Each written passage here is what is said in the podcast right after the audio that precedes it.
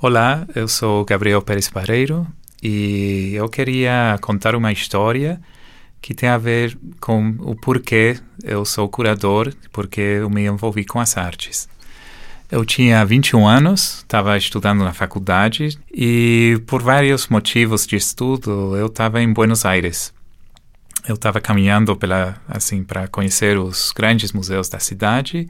Parei no Museu Nacional de Belas Artes. E tinha uma exposição temporária, não conhecia o artista. E eu entrei. Tinha alguma coisa nessa exposição que quando eu saí, quando já fecharam o museu e me mandaram embora, porque eu não queria ir embora, eu sabia que queria fazer isso. Eu queria entender o que me aconteceu esse dia. Até esse ponto, meu contato com a arte tinha sido mais acadêmica, mais intelectual, estudei história da arte, como muitas pessoas estudam. E esse foi o dia que eu senti que a arte poderia ser uma coisa diferente na vida, né? Que ele tinha mais a ver com uma paixão, com uma dúvida, com um desconhecido do que com um conhecido. Eu lembro uma vez eu ouvi uma pessoa falar que a arte era uma forma de conhecer o desconhecido.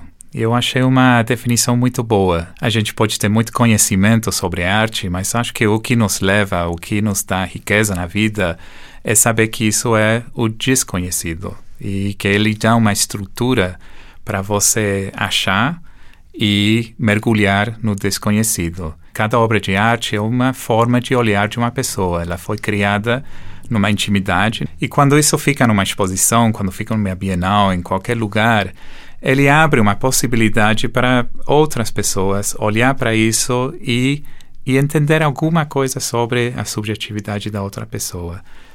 Então, nessa Bienal, além das exposições coletivas, eh, reservei um lugar, assim, são 12 projetos que são a minha escolha, as minhas afinidades afetivas. Eu queria escolher trabalhos que eu acredito que eles têm uma riqueza específica, que são mundos na, nas quais eu gostaria que as pessoas se sentissem convidadas para mergulhar. Como uma regra, se eu conseguiria explicar o trabalho numa frase curta, então eu não queria esse trabalho. Eu queria trabalhos que não fossem discursivas, que não fosse, olha, esse é o cara que faz X. Não, que é o trabalho que a experiência de ver, olhar para esse trabalho é insubstituível por qualquer outra informação. No processo de pensar as 12 escolhas minhas, né, esses projetos individuais, estava conversando com um amigo e, e, ele falou uma coisa que me marcou. Ele falou: Ah, mas esse artista não tem alma.